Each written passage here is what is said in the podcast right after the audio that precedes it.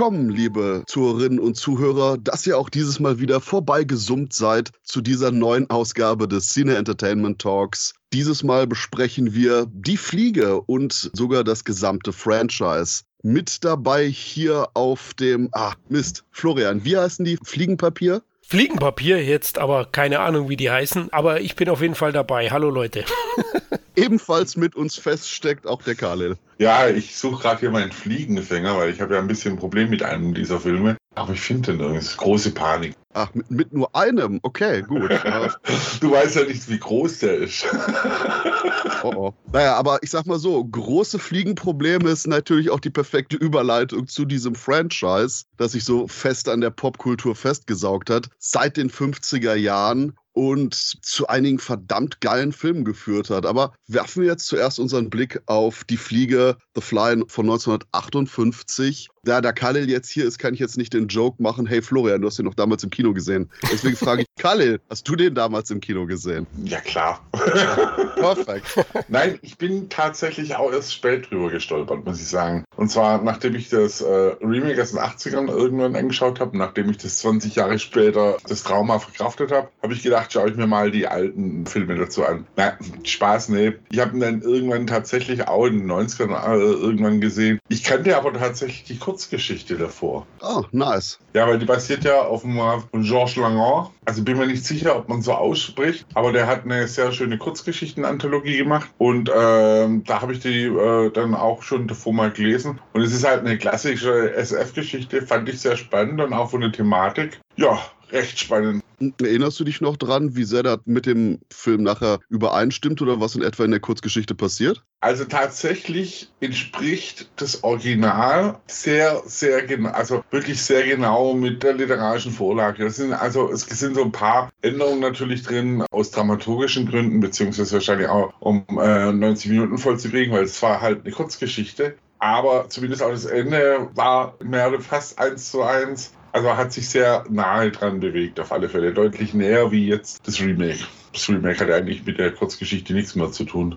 Ich gehe mal davon aus, dass auch Florian auf die Originale getroffen ist, nachdem er das Remake gesehen hat. Tatsächlich nicht. Ich habe den davor gesehen. Ich glaube im ZDF in der fantastischen Filmreihe oder es war doch im ARD. Ich will jetzt nicht lügen. Ich weiß es nicht mehr genau. Aber es war auf jeden Fall mal nachts im öffentlichen rechtlichen Fernsehen in den 80er Jahren. Ich habe den tatsächlich mal davor gesehen und ja, es gibt zwei Szenen, da kommt man da noch dazu, die mich echt verstört haben, die ich schon sehr intensiv damals empfand. Auch wenn äh, das Original nicht diesen Ekelfaktor hat vom Remake. Aber es gibt schon durchaus sehr dramatische Szenen, die sich bei mir dann im Kopf festgesummt haben, sozusagen. Hm, da bei mir quasi keinerlei interessante Geschichte dahinter steckt und du gerade so schön gesagt hast, dass du der Einzige bist von uns, der eben das Original zuerst gesehen hat, würde ich jetzt dich fragen, Florian, kurz die Story des Films und wie war die Wirkung des Ganzen auf dich? Gut, einmal die Story. Also der Inspektor Jarras heißt er, glaube ich, untersucht den Tod eines Wissenschaftlers, nämlich André Delambre. Viel französische Untertöne ja, drin. Khalil, ich glaube, du hast recht mit der Aussprache des Autors, wenn man jetzt so die Namen hört. Und so wie er den Tod untersucht des Wissenschaftlers, das wird in dem Film dann per Rückblende erzählt, die Geschichte. Und Delambre ist ein Wissenschaftler, der ein Teleportationsgerät erfindet. Und ja, er macht einen Selbstversuch und dabei gerät eine Fliege in das Gerät sieht. Er übersieht es und dann kreuzen sich sozusagen die Gene der beiden, der Fliege und des Menschen und des Wissenschaftlers. Und äh, somit ja, wacht er dann auf oder taucht auf in, de, in dem Teleportationsgerät mit riesigem Fliegenkopf und Fliegenarm. Und ja, so kann er natürlich schlecht mit der Frau und der Familie weiterleben. Deswegen eine sehr dramatische Geschichte. Er versucht das Ganze dann rückgängig zu machen, aber hierzu braucht er eben die Fliege, die im Gegenzug dann mit Menschenkopf ausgestattet ist und Menschenarm. Ja.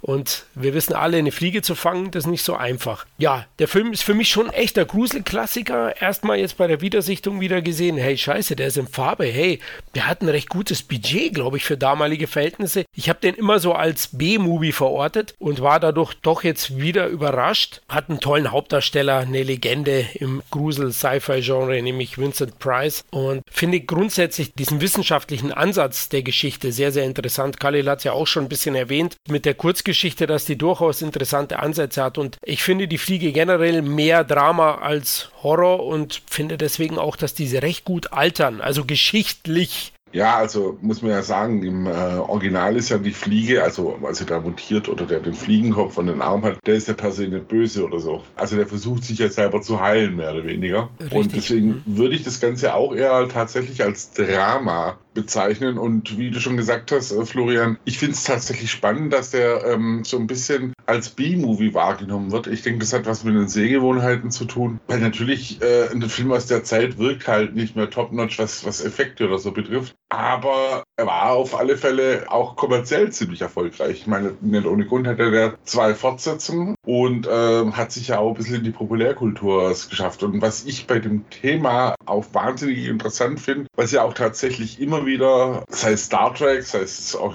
die Originalfliege, selbst ein Stephen King hat das Thema mal aufgegriffen, ist diese Geschichte, dieser Traum vom Teleportieren. Richtig, da gibt es ja sogar Gerüchte, dass der liebe Gene Roddenberry unter anderem auch die Fliege so ein bisschen als Inspiration hatte, neben anderen Dingen fürs Beamen von Star Trek. Also ja, das ist, es ist ja immer schon so ein Traum. Auch heute, finde ich, keimt es immer wieder auf, ne? so eine Teleportation.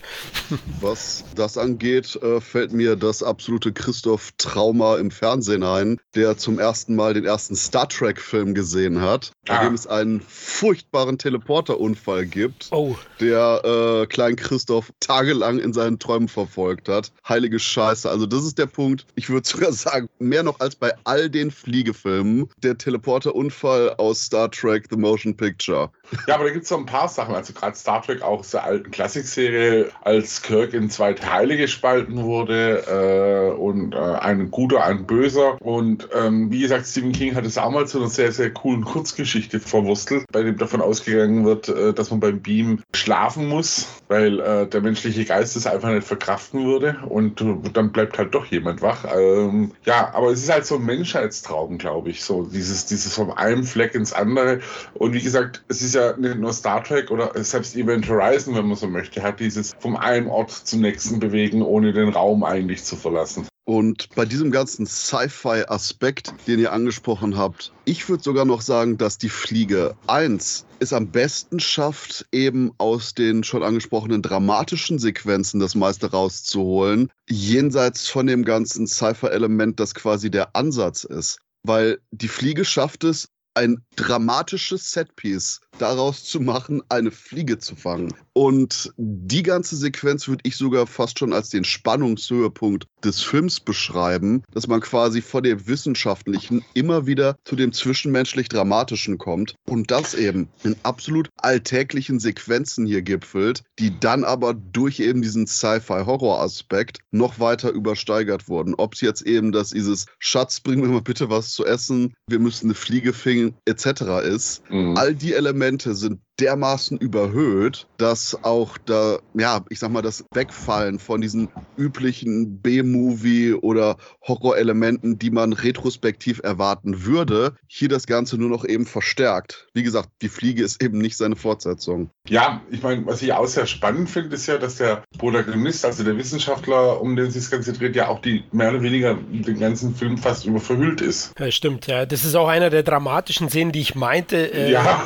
die mich verstören ist, wenn seine Frau das erste Mal ihn sieht, ja. Es ist ja sehr dramatisch und es ist auch irgendwie eine Liebesgeschichte in dem Sinn und ja, tricktechnisch hat sicherlich schon ein bisschen der Zahn der Zeit an dem Original genagt, aber es ist trotzdem eine der spannenden Szenen und welche Szene mir überhaupt nicht aus dem Kopf geht bis heute ist die Schlusssequenz, wo man dann die Fliege, die man ja die ganze Zeit nicht findet am Ende, die dann in so einem Spinnennetz gefangen ist. Man sieht den dann und auch gealtert, weil eine Fliege altert ja schneller als ein Mensch. Der menschliche Kopf auf der Fliege ist gealtert und ja, die Spinne gerade auf sie zugeht. Also es war echt so eine Urangst von mir. Ich generell ein bisschen Spinnenangst habe und dann die Szene und ja, sie erlösen ihn dann auch noch. Also das ist natürlich ein hartes Ende. Wobei, da ist vor allen Dingen die Inszenierung von Kurt Neumann. Wobei, ich finde jetzt wahrscheinlich keinen besseren Platz. Hey, wusstet ihr, dass Kurt Neumann sowohl Godzilla als auch Machete inszeniert hat? Cooler Mann.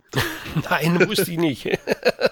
ja, nee, also Kurt Neumann hat einfach nur einen Western namens Machete gemacht und die neuen Sequenzen aus der US-Version von Godzilla, dem ersten. Okay, wieder zurück. Das, was du beschreibst von wegen der Wuchtigkeit des Finales, wenn man dann im Endeffekt auf den Wissenschaftler bzw. dessen Überreste, die mit dem Hauptteil der Fliege verbunden sind, trifft, ist die Inszenierung. Die paar Großaufnahmen, die ganz schnellen Schnitte, zumindest dafür damals, und dass es nicht es, es wird leicht vorbereitet, aber kommt dann unglaublich wuchtig, ohne weitere Herannähern auf den Zuschauer zu. Und da dachte ich auch so, what the fuck? Ich hatte den Film vor Ewigkeiten gesehen, äh, damals, als ich auf die Fliege mit Goldblumen getroffen bin und dachte, ah, cool, wo ist denn das hergekommen? Ich mochte den damals, aber ich denke, jetzt konnte ich den noch besser bewerten, weil ich hatte ganz vergessen und vielleicht auch damals in meinem, hey, das ist kein Olaf Wittenbach-Film, was ist das hier? Ähm, jetzt in etwas erwachsenerem Blick durchaus das Gefühl, diese unmittelbare Darstellung des Grauens, die auch sonst denken, also persönlich denke ich nicht in der Art von 50er Jahre Film so üblich ist. Diese Großaufnahmen, dieses schnelle, aber dann noch dieses schnell wieder vorbei bei der Darstellung des Ganzen, auch von der Extremheit der Bilder. Ich meine, ich als Mensch jetzt dachte schon, holy shit. Also bin ich extrem gespannt, eigentlich, was auch die Leute in den 50er gesagt haben, die das gesehen haben. Wobei, es ist nicht meine most Hardcore-Szene des Films, aber dazu später mehr. Also tatsächlich ist es so auch für mich eine der mit most Hardcore-Szenen. Also ich habe keine Spinnenphobie, aber es ist schon, schon eine ganz gemeine Szene. Die Kurzgeschichte, das endet dann eher mit, tatsächlich mit einer Art Begräbnis, wenn man so möchte. Aber ich finde, wie du schon sagst, Christoph, der Schock muss damals für die Leute echt heftig gewesen sein. Ich meine, das war schon, schon sehr, eine sehr explizite Darstellung. Auch finde ich nochmal, dass, dass dieser Kopf so gealtert ist. Fand ich schon auch sehr so wohlige Schauer über den Rücken laufend. Also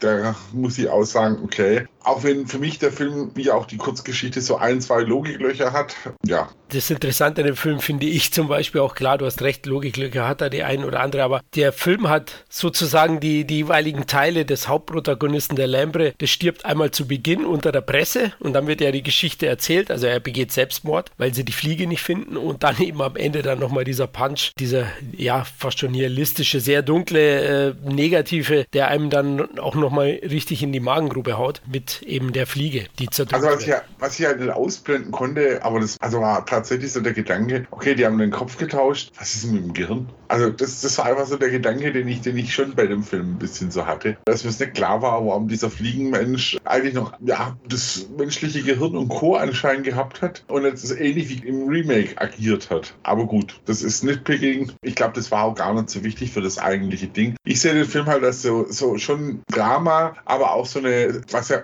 oftmals in den 50ern eine Prägung war, so, so, so ein Mad Scientist, Ausrufezeichen, hütet euch vor der Wissenschaft Film. Da gab es ja viele in der Zeit. Ja, ich würde sagen, hütet euch vor den Auswirkungen der Wissenschaft. Den Auswirkungen von unkontrollierter Wissenschaft. Und was das Gehirn angeht, das schwindet bei ihm ja auch. Ich hatte mir nämlich den wunderbaren Satz von ihm aufgeschrieben. Gehirn befiehlt mir sonderbare Dinge. Ah, läuft einem auch die Gänsehaut den Rücken runter und wo okay. eben sein auch ständig weiter ja, beginnt zu verschwinden. Und ich denke, auf der anderen Seite ist auch der Punkt, dass quasi der Rest von ihm, der mit der Fliege verschmolzen ist, wäre da allzu sehr viel von ihm in der Fliege gewesen, hätte sich wahrscheinlich auch cleverer verhalten und wäre ja, nicht ja. unbedingt abgehauen vor seiner Familie und Co., die lauter drüber reden, dass sie ihn unbedingt finden müssen, um ihn zurückzubringen bringen. Und ich denke, das ist halt schon eher fast wie eben im Remake dann weiter ausgeführt.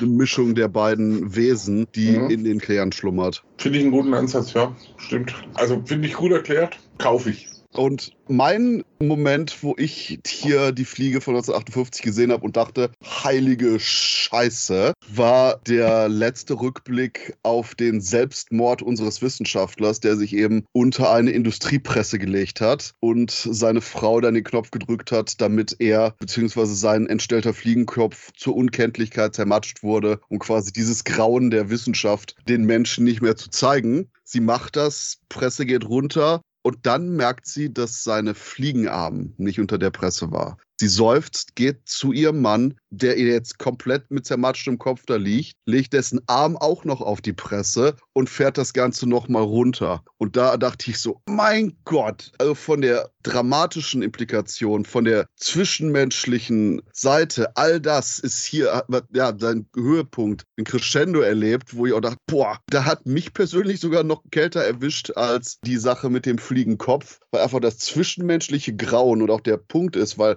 die Frau von unserem äh, Wissenschaftler ist ja die eigentliche Hauptfigur und dass sie hier wirklich auch ihren emotionalen absoluten Endpunkt erreicht hat und wie ja sie dann eben die, die Reste, die verstümmelten äh, Fliegenreste ihres Mannes auch nochmal unter die Presse legt. Uff, heftiger Scheiß. Ja, ich würde einfach sagen, die war sehr akribisch, generell auch im Haushalt. Oh, jetzt muss ich aufpassen. Generell so. Wir reden hier von den 50ern, Leute, aber. Ich schreck hier so die zwischenmenschliche Dramatik ab und du so, Women be Kitchen, yo. nein, auf keinen Fall. Wo, wo, steckst, mal, Florian. wo steckst du mich da rein, mein Freund? Nein, nein, nein, das war ein geistiger Dümpfiff. aus Bayern, das ist Ja, genau, im rückständigen Bayern, ja. also das ist, das ist auch das Gemeine im Buch übrigens. Da landet die deswegen auch in der Irrenanstalt und fängt da immer Fliegen, die sie genau betrachtet, um sie dann wieder loszulassen. Oh, das wäre aber auch ein starkes Ende gewesen. Ne? Ja. Das wird jetzt im Film nicht mehr aufgegriffen. Da ist ja das Finale, das Spinnennetz. Okay, stark. Eigentlich stark, ja, weil, wie Christoph gesagt hat, sie ist schon die Hauptfigur des Films oder sie steht im Fokus. Klar, die tragische Hauptperson ist, ist der Wissenschaftler, aber sie ist für mich die Hauptdarstellerin des Films und trägt den auch. Und ja, es ist sehr, sehr dramatisch. Man kann sich das nur vorstellen. Eben, es ist für mich auch immer wieder ein Liebesdrama und geht mir dann auch zu Herzen, allein wenn ich drüber nachdenke. Also das vielleicht von mir noch als Anmerkung, weil ihr gemeint habt, das hält sich sehr gut an die literarische Vorlage. In der literarischen Vorlage wird es quasi aus der Rückblende erzählt. Also es endet eben nicht unbedingt damit, dass und äh, dann war da ein Spinnennetz mit, sondern ja, es endet damit, dass er halt erzählt, dass er eine Spinne begraben hat und äh, ich habe den Satz mir jetzt auch geholt. Ich habe sie genommen und zwischen zwei Steinen zerdrückt. Sie hatte einen Punkt, Punkt, Punkt, ganz weißen Kopf. Also wird da quasi nicht explizit diese Szene zeigen. Aber ich denke, fürs Kino hat einfach diese Szenerie besser funktioniert einfach. Und für die Story selbst sage ich jetzt mal ganz eiskalt. Ja, du schlägst den Bogen am Ende. Kurz zum Budget, weil wir vorhin schon gesprochen haben, dass der Film für die damalige Zeit doch anständig ausgestattet war. 700.000 Dollar angeblich. Also das war in den 50ern schon echt gut. Ja. Und in Deutschland habe ich sogar Besucherzahlen gefunden. Unglaublich. Auf insidekino.de, der besten Webseite bezüglich Besucherzahlen und äh, Umsatzzahlen. 1,5 Millionen Deutsche haben den gesehen ne? im Kino. Also war war schon ein sehr großer Erfolg auch bei uns und die Fortsetzung kam auch sehr, sehr schnell. Ja, vielleicht im Vergleich dazu hatte ja der zweite Teil, ja, äh, doch der hatte auch so, kein so schlechtes Budget, sehe ich gerade. Aber war viel trashiger. Hm, Entschuldigung, ich muss nur mal kurz reinhaken. Irgendwie bin ich hier anscheinend doch ein bisschen äh, durcheinander gekommen. Nein, Kurt Neumann hatte dann nicht neues Material für Godzilla gemacht oder doch? Oder anscheinend ist Archivmaterial von ihm nachher in die Luigi Cozzi-Version von Godzilla gekommen. Habe ich meinen eigenen Gag im Nachhinein versaut. I'm sorry. Ja. Okay, weiter geht's. Aber popkulturell, weil das der Kali vorhin auch nochmal erwähnt hat, ist der Film definitiv ins Filmbusiness eingegangen. Es gibt zum Beispiel auch die Simpsons, na, die zum Beispiel den Film dann auch thematisieren in ihren Trade House of Horror Geschichten und auch in den ein oder anderen Sachen. Zum Beispiel eben das Remake von 86 dann. Ja, du weißt, du hast es äh, popkulturell geschafft, wenn du bei den Simpsons landest. Doch vielleicht noch, wenn du es ins Mad Magazine geschafft hast. Dann müsste ich jetzt mal meine Mad-Sammlung schauen, ob die das irgendwann mal aufgriffen aufgegriffen haben, aber vermutlich ja. Ja, Simpsons, der popkulturelle Spucknapf. oh, ja, ja, du bist da boshaft. Interessant ist noch Kurt Neumann, weil du erwähnt hast, der ist ja kurz danach gestorben, ne? Ja. Mhm. Einen Monat nach der Premiere oder was war das? Ja, so, so um den Dreh, genau. Und deswegen konnte er auch nicht Regie führen bei der Fortsetzung Die Rückkehr der Fliege. Ja, und äh, bei der Rückkehr der Fliege hat Edward Burns stattdessen die Regie übernommen. Der ja, äh, wie sage ich es nett, lasse ich es einfach, doch eher so der B-Movie-Mann war mit äh, Raumrakete X7 und in den Krallen der Venus. Ich glaube, beide sind von Anolis erschienen und genau die Art von 50s Psychotronic Sci-Fi, die man meint, wenn man die Titel hört. Oh Gott, der hat auch in den Krallen der Venus verbrochen, sehe ich gerade. und Reform School Girl. Äh, da hat er zumindest das Drehbuch geschrieben. Alles klar. Ja, es überrascht einen nichts mehr. Absolut absoluter Topmann.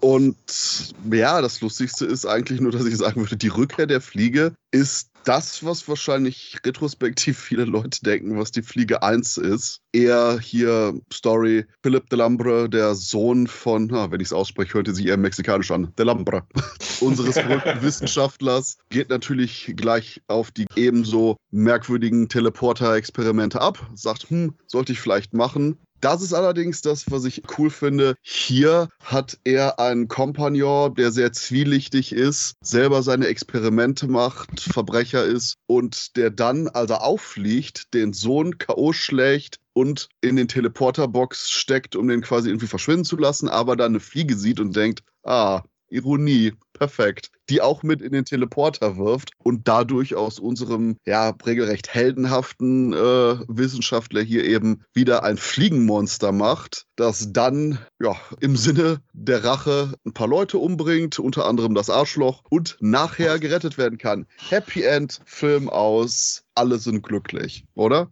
Ja, Happy End, damit gebe ich dir recht. Ob ich jetzt glücklich bin mit dem Film, äh, erstmal, man sieht schon die Budgetkürzung. Ich habe mal geschaut, angeblich 275.000 Dollar, also das wäre ja nicht einmal mehr die Hälfte vom Original. Der Film ist auch in Schwarz-Weiß gedreht. Und ich finde, es wirkt sich schon ein bisschen auf die Atmosphäre aus. Immerhin hat man Vincent Price wieder dazu geholt der ja, was ist das, der Onkel, oder? Ich glaube, der Onkel vom, von der Hauptfigur, vom Sohnemann. Ja, das war der, der horny Bruder von dem Hauptwissenschaftler äh, in Teil 1, mhm. der ebenfalls für unsere Protagonistin wollte, aber dann, weil sie sich anders entschieden hat, eher so schmachtend äh, als Nebenfigur rumgelaufen ist. Richtig, und hier bekommt er nicht wirklich viel zu tun. Ich würde sagen, man hat den genommen, um, um Name-Dropping zu betreiben oder halt dann eben diesen bekannten Namen dabei zu haben, aber Price ist hier ja weitestgehend unterfordert. Es war schon im ersten jetzt nicht so so omnipräsent, aber im Gegensatz zum zweiten äh, siehst du ihn ja hier kaum. Ja? Und weil du gesagt hast, Ironie, er wird den Sohn dann auch zur Fliege machen oder zum Fliegenmenschen. Davor macht er ja noch einen Test mit dem Meerschwein. Nee, mit, mit, mit einer Ratte war das doch, oder? Was du meinst. War das eine Ratte? Ich dachte. War das nicht ein Meerschwein? Ich glaube, ein Meerschwein war es. Hat sehr witzig ausgesehen. Also da kam ja dann plötzlich ein Polizist auf, ist alles ein bisschen nebulös, der ihn ja immer wieder beobachtet hat, diesen Kompagnon, wir bleiben beim Französischen, also der dann eben diese Pläne des Teleportationsgerätes klauen will und verkaufen will. Und ja, der kommt ihm auf die Spur. Er überwältigt diesen Agenten, diesen Polizisten und steckt ihn dann eben rein mit Meerschweinchen. Und der hat dann Meerschweinchenfüße und Hände. das schaut ein bisschen sehr cheesy aus. Also da ist der erste wesentlich besser gemacht. Ja, stimmt, stimmt, diese Ratten oder diese Nagerhände. Wobei, zugegeben, ich glaube nicht unbedingt, dass du einen Meerschweinchen-Mutanten machen kannst, der nicht irgendwie dumm aussieht. okay, den gebe ich dir, ja, stimmt.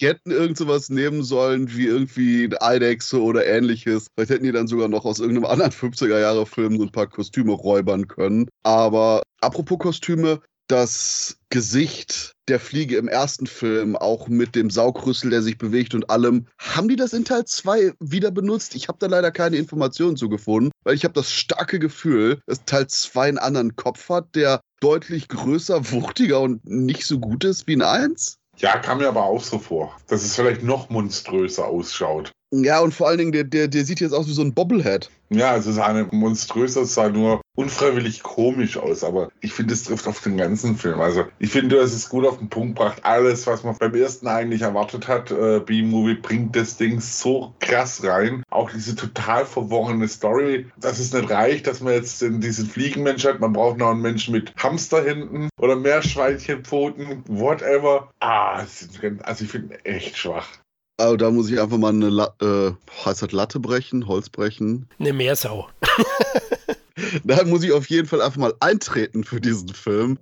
Ja, der Punkt ist, alles das, was ihr sagt, ist korrekt. Aber das ist genau der gleiche Grund, weswegen ich den Film jetzt sehr charmant fand. Es ist eben genau die B-Movie-Variante des ersten Films. Hätte ich lieber nochmal so ein A-Movie, besserer Dramatik, generell besserer Inszenierung und generell bessere wahrscheinlich Everything Else gehabt? Ja. Aber für das, was er ist, hatte ich richtigen Spaß an äh, Return of the Fly, weil er eben all diese 50er Jahre B-Movie-Tropes in sich vereint hat und nicht einfach nur einen komplett ja, ein Fliegenmenschen-Monster anfeuern konnte mit Yeah, den macht Gangster fertig. Fuck yeah. Also, okay, ist ein Punkt. Also von daher, während der erste Film mich als langsam in Altersregionen wie Florian kommenden Menschen richtig verstört hat, war der zweite Film, der, oh ja, zehnjähriger Christoph hätte genauso gut Spaß dran gehabt wie jetzt der bald 40-Jährige. Ja gut, der ging aber ja auch mehr in eine Krimi-Richtung, oder? Das war ja Wirtschafts-, der Industriekrimi. Ja. Ja, ich, jetzt übertreibe ich. Ich habe Hamstermenschen gehabt. Dein Argument ist vorbei. ja, ab da dann, aber davor ist es dann schon so irgendwie, ja, geht's in die Richtung, ja, Krimi. Also, der war schon ja, sehr Aber skrupellos. davor rennt die, rennt die ganze Zeit Vincent Price rum. Von daher ist ne? Aber immerhin, muss man auch sagen, äh, zum Schluss erlangt ja die Fliege wieder seine menschliche Form. Das ist ein Unterschied zum, zum ersten. Also, alles gut, da kann ich auch verstehen, dass du die Fliege angefeuert hast, Christoph. Ja, tatsächlich kriegen wir ein Happy End hier serviert, aber insgesamt halt ist es schon sehr belanglose Fortsetzung. Ah, ich glaube, du musst, musst gucken, wie du es dir anschaust. Also ich habe die beiden Schwarz-Weiß-Filme tatsächlich das erste Mal aufeinanderfolgend angeschaut und da ist dieser qualitative Abfall einfach unübersehbar. Ich glaube, wenn ich jetzt eine Pause zwischen wäre oder wenn ich, wenn ich den, den äh, Rückkehr irgendwann mal so gesehen hätte, wird es mir ein bisschen so, ich mag ja so Zeug. Ich habe ja von dem Regisseur auch zwei Filme daheim tatsächlich und äh, ich glaube, ich hätte es auch ein bisschen abgefeiert. Aber so konnte ich halt den ersten Teil, den ich wirklich einen guten Science-Fiction-Film finde und eigentlich kaum als Horrorfilm sehe, schwierig ausblenden. Ja, bei dem hier ist immerhin der 50 Jahre Charme. Ja. Der kam ja 59, äh, die Fliege 1,58, also die kamen ja direkt aufeinander. Ich finde schon, die Filme haben damals eben mit so einem Vincent Price, hast du schon recht, so seinen theatralischen Auftritt oftmals, ja. Ich musste ja lachen am Ende beim Happy End. Man sieht ja dann eben den Mann wieder zum, zum richtigen Mann geworden werden, wie seine Frau ihn umarmt und gleichzeitig sieht man aber auch im Kameraschwenk dann, wie Vincent Price dann auch nochmal theatralisch rüberschaut. Also wie Christoph meint, ich weiß nicht, ob auf die auch scharf war, aber er hat schon auch einen Stechblick in die Richtung. Also ja, da hätte man vielleicht einen Spin-off in irgendeine andere Richtung machen können mit Vincent Price Charakter. Sowas wie Dr. Files oder wie hieß der? Dr. Fipes. Der Fipes, ja genau. Ja, aber zu dem Spin-off haben die nur gesagt, Bass off. Haha, badamtsching.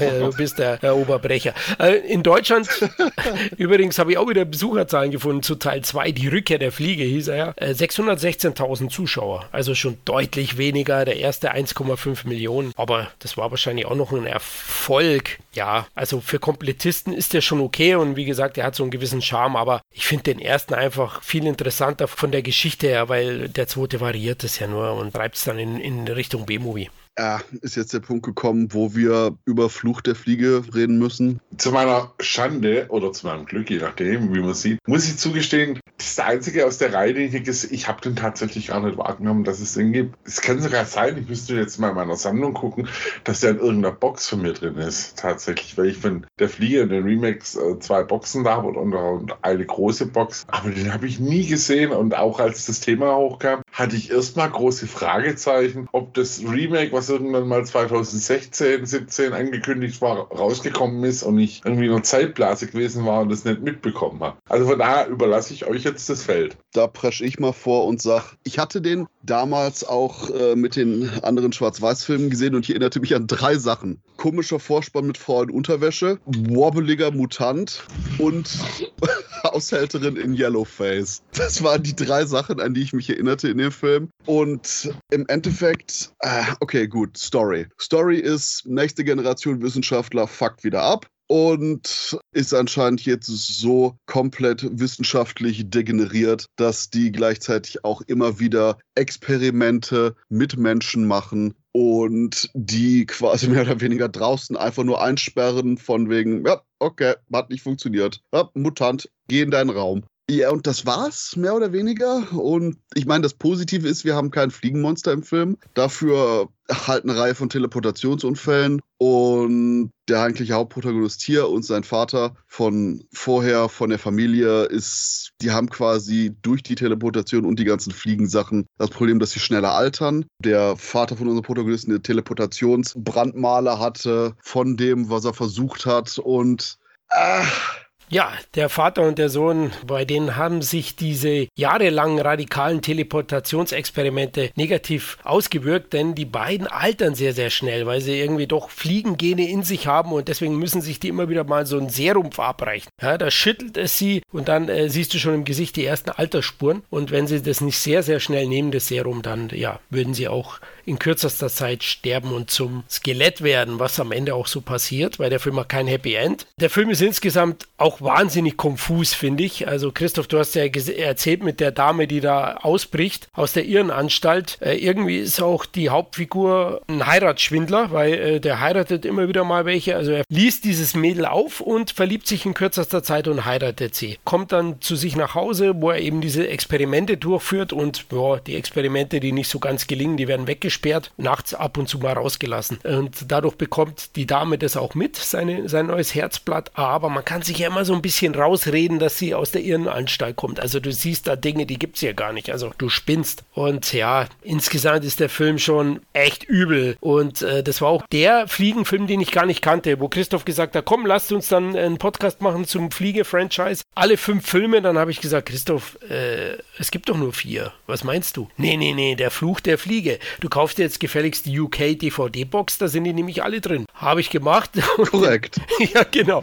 Habe ich gemacht und mir dann eben den jetzt zuletzt angeschaut. Der ist auch in Schwarz-Weiß. Der hat gefühlt noch weniger Budget als die Vorgänger. Vielleicht tue ich ihm jetzt Unrecht als Teil 2. Ah, ich weiß es nicht. Es wird dann eben immer wieder mal teleportiert zwischen Montreal und London. Da finden eben diese Versuche statt von der Familie der Lambre. Und ja, es ist halt eben dieses Geheimnis, das dann rauskommt. Auch hier geht es mehr in eine Krimi-Richtung, denn die Dame, die aus der Inneranstalt geflohen ist, die wird natürlich von der Polizei gesucht. Und ja, die stoßen dann eben auf die De Lambres und ja, ihre Geheimnisse um furchtbare Menschenexperimente. Weil diese Menschen sind dann auch mutiert, ja. Äh, irgendwie schauen die teilweise dann auch entstellt aus und sorgen für Horror. Also ich war jetzt wenig begeistert, muss sagen, wenig Atmosphäre, schlecht gespielt teilweise. Hab mir Englisch geschaut, muss sagen, Price fehlt hier an allen Ecken und Enden. Und ja, deswegen stellt er für mich keinen Mehrwert dar für die Reihe. Und wirklich nur Komplettisten sollten den anschauen, weil inhaltlich lehnt er sich ja nur lose an. Also die Familie der Lambre ist im Mittelpunkt, aber also wirklich eine Fliege siehst du ja hier nicht. Aber das hat der Christoph schon erwähnt. Also Christoph, Curse of Fly kann ich nicht empfehlen. Zu meiner Schande, ich habe den doch auf DVD. Da, da, da, da. Ja, ich habe diese arschgeile Fliegebox aus UK, also die diese Form von diesem Teleporter hat. Ah, die, die ich immer verpasst habe. Hm. Ja, die es inzwischen nur noch für absurde Preise gibt, wie ich sehe. Ja, 109 Pfund ist ein stolzer Preis für eine DVD-Box. ja, das absolut, ja. Aber ich kann dir nicht empfehlen, dass du den jetzt heute Abend noch unbedingt nachholst. nee, irgendwie, nachdem was ihr so erzählt habt, äh, muss ich sagen, nö. Oder Christoph, kannst du dem was abgewinnen in irgendeiner Form? Das Problem an der Sache ist, dass der Fluch der Fliege etliche interessante Ideen hat. Die Idee, dass quasi eben, okay, vielleicht packen wir jetzt nicht nur schon wieder ein Fliegenmonster rein, sondern verschiedene andere Mutationen. Cool. Oh, hier haben wir die eine Mutation, die irgendwie zurückteleportiert wird und sich dann mehr oder weniger so Quartermass ähnlich zu so einer bizarren Masse aufbläht. Cool. Für die zwei Sekunden, die es im Bild ist. Und genau das ist alles in dem Film. Alles, was interessant ist, wird maximal kurz angerissen und das war's. Der Rest ist unterlegt mit schier nicht enden wollenden Dialogaustauschen und langwierigen Passagen unterlegt mit ruhiger, möglicherweise spannungsfördernder, großes Fragezeichen, Klaviermusik. Und mein Gott, hier und da lese ich, oh nein, das ist so ein unterbewertetes Gothic Masterpiece. So, nein, it's just shit. Wie gesagt, das Problem ist, die Ideen sind da. Der Anfang zum Beispiel mit der Frau, die aus dem Irrenhaus ausbricht, mit dem Glas, das in Richtung Zuschauer zerbricht und sie wegrennt nur in Unterwäsche, wo ich dachte, oh ja, definitiv in den 60ern angekommen, Baby. Es hat etliche Ansätze, aber es macht leider aus diesen Ansätzen gar nichts. Und ich würde sagen, den Film hier, die Flug der Fliege zu schauen, ist die gleiche Art von realisierendem Schrecken, die die Protagonisten hatten am Ende des ersten Films, als sie die Fliege im Netz gefunden haben. Man will eigentlich nur noch den Stein nehmen und draufhauen. Da würde ich, äh, ähm, da sind wir tatsächlich einer Meinung. Von 65 ist der, weil du gesagt hast, in den 60ern angekommen. Interessant sind auch noch und fremdschämig vielleicht für heutige Verhältnisse die Belegschaft von der Familie der Lambre, die zwei Asiaten, sage ich mal. Der eine ist wirklich einer, oder Christoph? Und der andere wurde äh, geschminkt. Die Dame, Frau Wan. ja, ja, der, der, der eine ist Kato aus den Pink Panther Filmen. Oh. Und ah. der andere ist eine Waliserin. Der, ja. der die so Yellowface Schlitzaugen-Make-up verpasst haben. Okay, mein Problem war, ich dachte, und kein Scherz, ich dachte am Anfang so, ah, sie ist auch einer von den Teleporter-Unfällen. und dann so, nein, sie ist asiatisch. Ich so, oh, scheiße. ich muss ehrlich sagen, ja, die, die schaut ein bisschen verstörend aus. Das stimmt schon. Also von der Schminke, wie sie es gemacht haben und auch der Verhältnis zu diesen Mutationsfällen, die weggesperrt wird. Es ist teilweise so lächerlich, wie sie sie rausholt und ah, wie sie mit denen umgeht. Wobei, einen Scherz habe ich noch zu dem Make-up. Im Laufe der frühen 2000er Jahre haben wahrscheinlich Tom Tickwer und die Wachowskis gesagt, es bringt mich auf eine Idee, Baby. Also, wie gesagt, äh, man sieht bei dem Film hapert am Budget, an der Vision, glaube ich auch. Also, weil du sagst, das mit der Glasscheibe und wo sie am Ende flieht in dem Unterhemd, ja, erinnert mich ein bisschen an Nacht der lebenden Toten, wie sie da so rumgeistert über die Wiese. Ich dachte, gleich kommt ihr Bruder vorbei und sagt, Barbara, wie geht's? Aber es war dann eben der Herr Delambre, der mal wieder auf der Suche nach einem Weib war. nee, also, ja, es hapert an der Ausführung. Also, es gibt so ein paar nette Szenen, aber ansonsten viel zu dialoglastig. Make-up-Effekte gingen damals auch schon besser, finde ich. Vor allen Dingen die Make-up-Effekte. Großteil von den Mutanten sieht einfach nur aus, als hätte ihnen irgendjemand Haferschleim ins Gesicht gekotzt. Also ich, ich wünsche mich zurück zum Meerschweinchen-Mutanten. oh Gott. Jetzt weiß der Khalil endgültig, wo er da ist. Ah, okay. Ja, schlechte Tricks konnte man aber zumindest dem, dem dann kommenden Remake ja nicht nachsagen, ne? Das stimmt, ja. Regie hat auch noch wer anders geführt, ne? Don Sharp. Don Sharp. Und ja, der hat aber ein paar ganz interessante Filme gemacht, Don Sharp. Ja, der Frosch. ja, oh Schatzi, ja, der Frosch. Äh, den hatte ich schon wieder fast verdrängt. Äh, ich denke da eher an Rasputin, The Mad Monk, Kiss of the Vampire und natürlich Fu Manchu. Das wäre jetzt mein dritter Yellowface-Joke gewesen. oh Gott. hey, der Christoph. Ja, es passt auch dazu, dass der Film am Ende in, in England billig runterproduziert wurde und es war auch ein Steuervergünstigungsprojekt vom Produzenten Robert R. Lippert und der war am Ende auch ein Flop. Ich habe nirgends Zahlen gefunden, also weder in Deutschland noch irgendwie weltweit. Also deswegen gab es ja auch keinen weiteren Fliegefilm. Ich verstehe auch vor allen Dingen nicht, wenn man das Ganze schlocky angehen will, okay. Aber das Problem hier ist, dass ich ernsthaft das Gefühl habe, dass eben Don Sharp noch versucht, das mit so einem gewissen Mysterium aufzuladen, mit so einer gewissen Spannungsatmosphäre und das sowas von konsequent einfach nur in die Knie geht, stolpert und wimmernd in fetaler Haltung die Rest des Films über da liegen bleibt, weil es nicht funktioniert. Und vor allen Dingen, wer auch immer auf die dumme Idee gekommen ist, hauptsächlich irgendwelche irgendwelche langsamen Klavierklänge für etliche der Spannungsmomente einzubauen. Mein Gott! Ich weiß jetzt nicht, ob ich durch irgendwie 20, 30 Jahre lang Digitalkultur und MTV einfach nur komplett kaputt sozialisiert wurde, aber das war schon teilweise schmerzhaft langweilig hier. Mhm. Da hat man ja den Bogen gespannt zu Judith, der ersten Frau von, von Delambre, von Martin, die ja dann zum Mutanten wurde, weil auch mit den Frauen hat er Versuche gemacht. die spielt doch Klavier mal nachts. Ha? Christoph, du hast es nicht verstanden. Ja, ich, ich, ich weiß, das ist, der, der Film war mir drüber, aber genau das sind die Besprechungen. Da war jetzt so hoch. IMDb so, dieses so, oh, underrated Gothic Masterpiece. So, ah, okay. I'm just too stupid for that. ja, du, du suchst nicht lang genug, ja? Wie sagt man so schön? Gehirn befiehlt sonderbare Dinge. Das ist, glaube ich, mein Fazit hier bei dem Film. Sehr gut, ja. Da können wir eigentlich das Fazit ziehen zu den ersten drei Fliegefilmen der Originalreihe. Also für mich sehenswert wirklich nur der erste, oder? Bei euch? Erste absolut.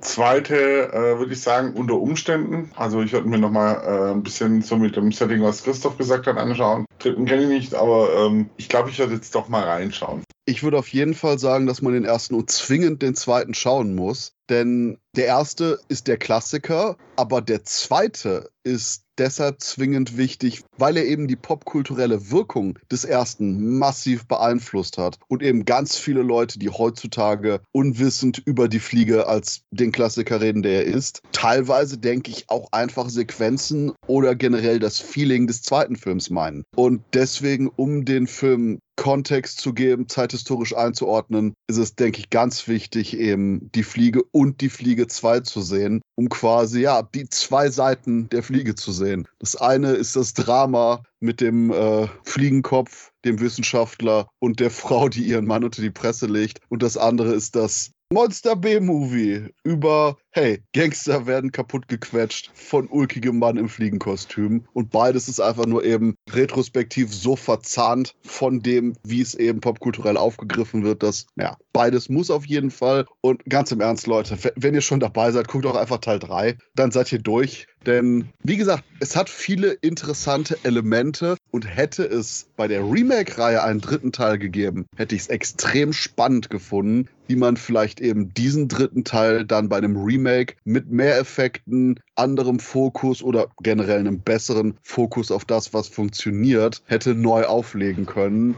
Denn ja, Film-Shit meiner Meinung nach, aber durchaus faszinierende Ideen.